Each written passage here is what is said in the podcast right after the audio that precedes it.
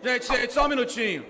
Vocês acham mesmo que ficar jogando boneco para cima e para baixo, um pro outro, é uma imagem bonita pro Brasil?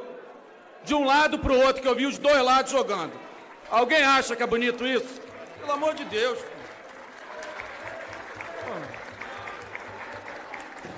Calma, Silvio, calma.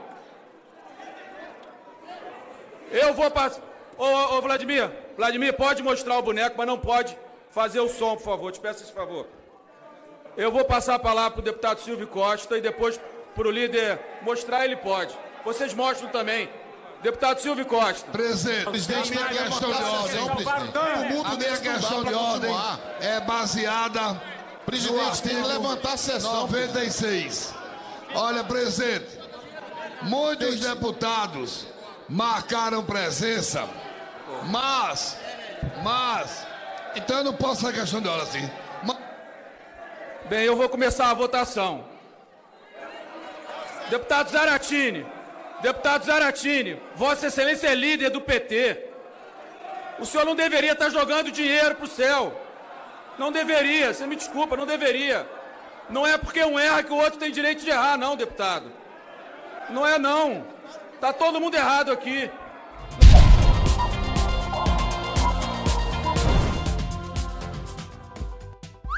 Câmara barra denúncia contra Michel Temer. O teatrinho, é, quer dizer, a votação sobre a denúncia contra o bananão do Temer por corrupção foi mais um show de horrores protagonizado pela Câmara dos Deputados nessa quarta-feira. Para quem não sabe, o presidente está sendo acusado pelo Procurador-Geral da República, Rodrigo Enganu, por ter recebido malas de dinheiro do dono da JBS em troca de favores. Temer é o primeiro presidente do país em exercício denunciado por corrupção. É pouca merda, não. É muita merda. E para que esse caso seguisse para o Supremo Tribunal Federal, eram necessários 342 votos dos 513 parlamentares, o que a oposição não conseguiu reunir. Ou seja, dessa vez o bananão do Temer conseguiu escapar. Mas ainda existem outras duas denúncias contra ele que ainda estão por vir. Uma por obstrução da justiça e outra por formação de organização criminosa.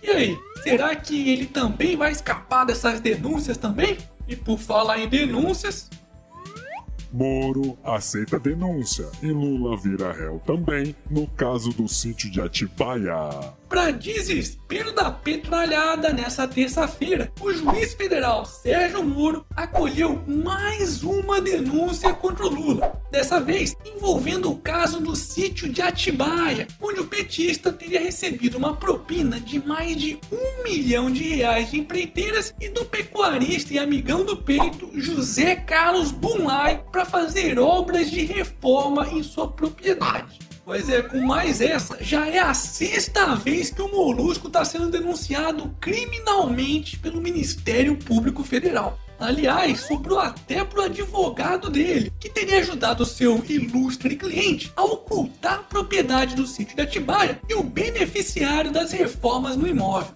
De acordo com as palavras do próprio juiz Sérgio Moro, não há imunidade quando o próprio advogado se envolve em ilícitos criminais, ainda que a título de assessoramento de seu cliente. Hashtag Lula na cadeia. Momento. Jabá.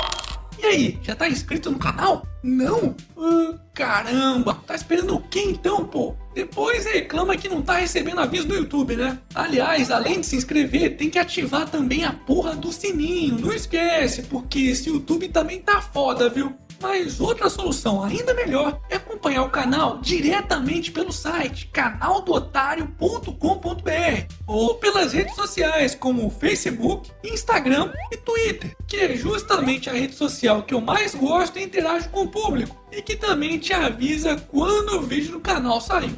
Chupa YouTube, aqui é canal do Otário, porra!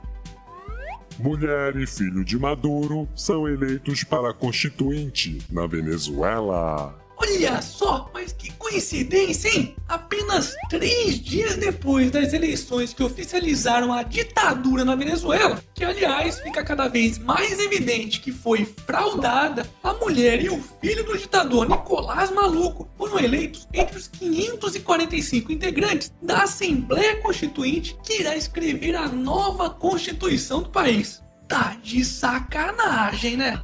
Aliás, o restante dos participantes dessa equipe fazem parte da cúpula do chavismo na Venezuela. Imagina se não vão dar ainda mais poderes para esse vagabundo, né? Mas é bom aproveitar enquanto você pode, Maduro, porque o dia em que os venezuelanos colocarem as mãos em você, vão fazer o mesmo que fizeram com Gaddafi na Líbia. E do jeito que as coisas estão indo, isso não vai demorar muito para acontecer, não. Hashtag chora Maduro.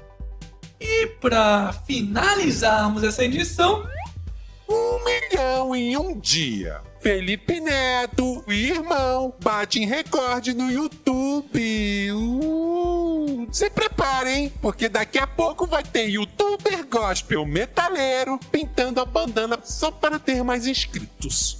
E minha mãe. Ai, que inveja desses malacóis! Que ódio, ódio, ódio!